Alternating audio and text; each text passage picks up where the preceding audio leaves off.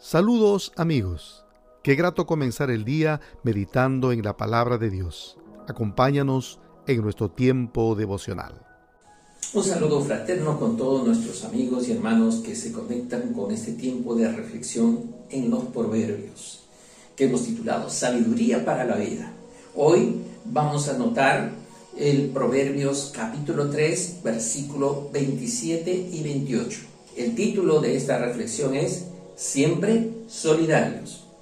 Hay un dicho popular, haz bien sin mirar a quién, frase que incentiva la solidaridad hacia todos los necesitados. Sabemos que la pandemia y la situación económica del país ha dejado unos 3 millones de nuevos pobres en el país y otros dicen que un tercio del país no puede cubrir sus necesidades básicas. Una gran tarea para el eh, nuevo gobierno. Pero la iglesia del Señor no podemos dejar de practicar el amor al prójimo de diferentes frentes y recursos. En la Biblia se nos enseña que debemos compartir con los más necesitados, como también lo practicó la iglesia primitiva. Jesús lo ilustró con ayuda integral en la parábola del buen samaritano. Por eso la sabiduría de Dios nos dice que nuestro corazón y conducta hacia el prójimo involucran el principio de ayudar. Más bienaventurado es dar que recibir, dice Hechos de los Apóstoles. Ahora, primero, proyectar la ayuda. Versículo 27 dice, no dejes de hacer el bien a todo el que lo merece cuando esté a tu alcance ayudarlos.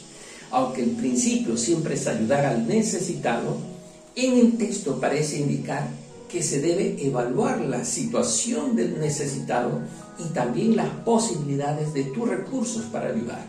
Por un lado dice, no dejes de hacer el bien a todo el que lo merece, es decir, evaluar la situación del que lo solicita. Por eso dice al que lo merece, porque no debemos ignorar que muchos tratan de aprovecharse de la buena voluntad de los demás y prefieren pedir limosna y de esa forma apoyamos su ociosidad y mala conducta. El deseo de Dios para sus hijos es que muestren compasión hacia los pobres y el necesitado. Jesús dijo que los pobres siempre estarían con nosotros. Mateo 26, 11, Marcos 14, 7 lo afirma. También hay que esforzarnos en tener un corazón dispuesto y sensible. Por otro lado, evaluar nuestro corazón y recursos por eso dice, cuando esté a tu alcance ayudarlos, hay que hacerlo.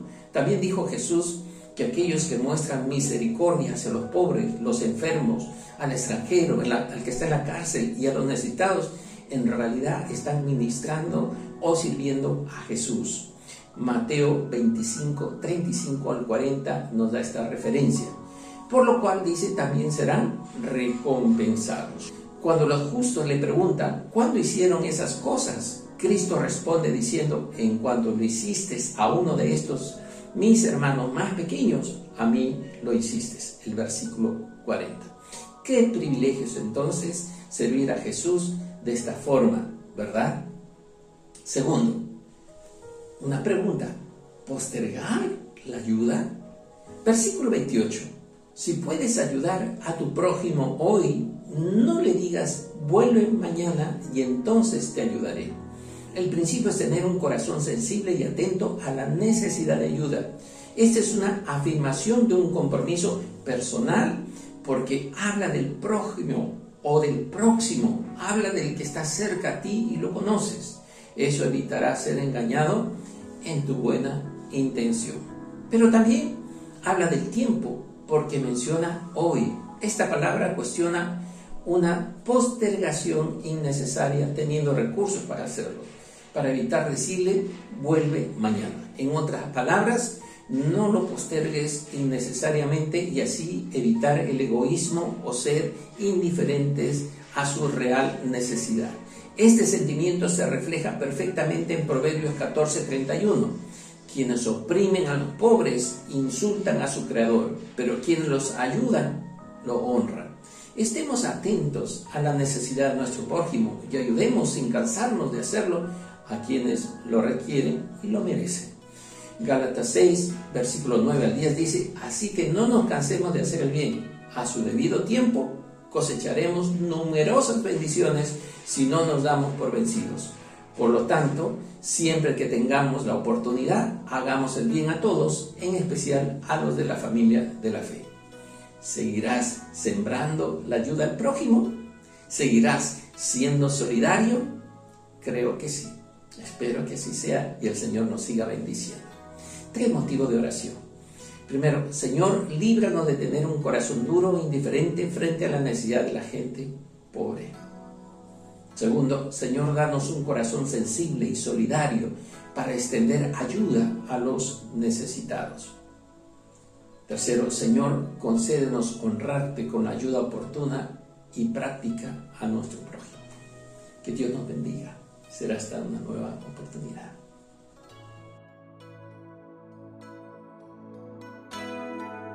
Si este mensaje fue de inspiración para ti, dale me gusta y comparte nuestro enlace con tus familiares y amigos. Muchas gracias. Hasta la próxima.